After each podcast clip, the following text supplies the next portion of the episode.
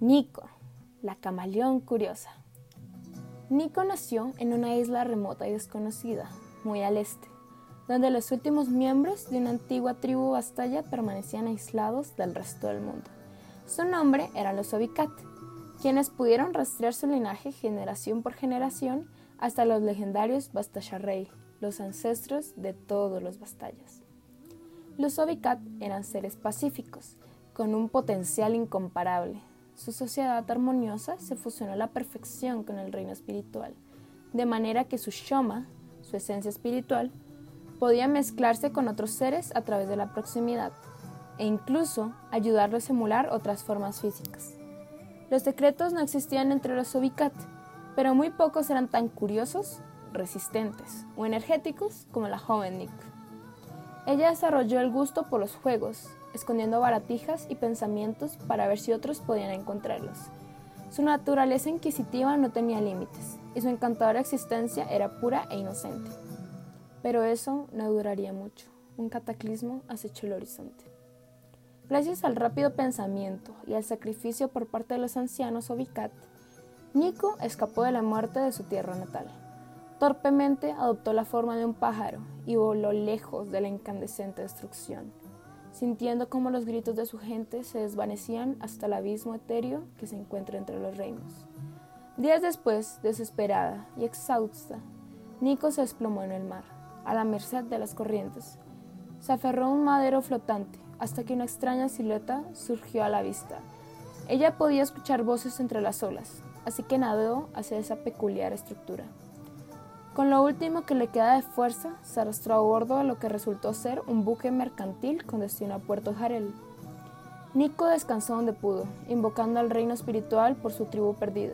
En respuesta, solo sintió ecos tristes y desperdigados, e imágenes de altos árboles muertos que se extendían en algún lugar sobre el horizonte frágil. Cuando Nico emergió del navío hacia la ciudad, se encontró con un mundo nuevo, extraño y desconocido. Todos sus sentidos hormigaban, muchas criaturas, incluso otro Vicat. Podrían haberse sentido miedo en esa situación, pero no era el caso de Nico. La sociedad estaba repleta de personalidades únicas, extraños con una gran variedad de motivos y formas. Este lugar de innumerables historias y experiencias la cautivó por completo. Antes de que pudiera alejarse, la vio un marinero bastalla llamado Crete. Nico no comprendía todas sus palabras, pero él exigía saber a qué tribu pertenecía.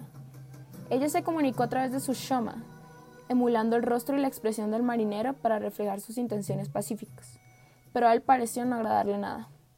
Abrumada por los pensamientos oscuros de Crete, Nico huyó entre la multitud, modificando su forma varias veces hasta que se escapó. Rodeada de la vegetación tropical exuberante en la periferia más allá del puerto Jarel, Nico le hizo frente a experiencias recientes. Simplemente no comprendía cómo alguien puede aprender solo las palabras como única forma de comunicación. Parecía demasiado restringido.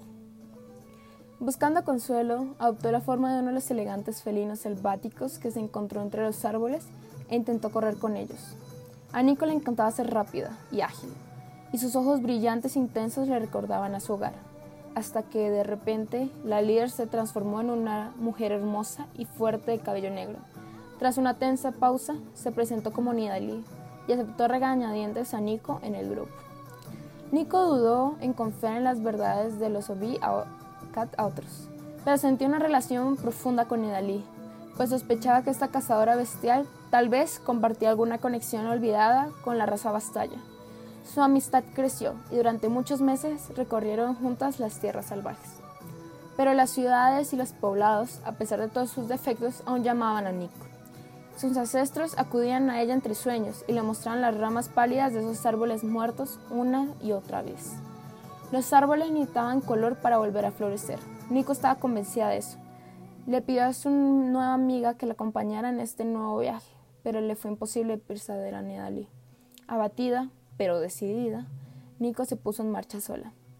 Tal vez su antigua vida entre los Ovicat estaba perdida para siempre, pero ella concibe un futuro mágico, una tribu aún más grande de bastallas, Yordles, seres humanos y cualquier otra criatura de buen corazón que comparta su sueño. En lo que a ella respecta, todos tienen un potencial de encontrar un sitio en su nueva tribu. Se comprometió a buscar estas almas, establecer una amistad con ellas y defender su Shoma con su propia vida. Conocer a Nico es amar a Nico y amar a Nico es ser Nico.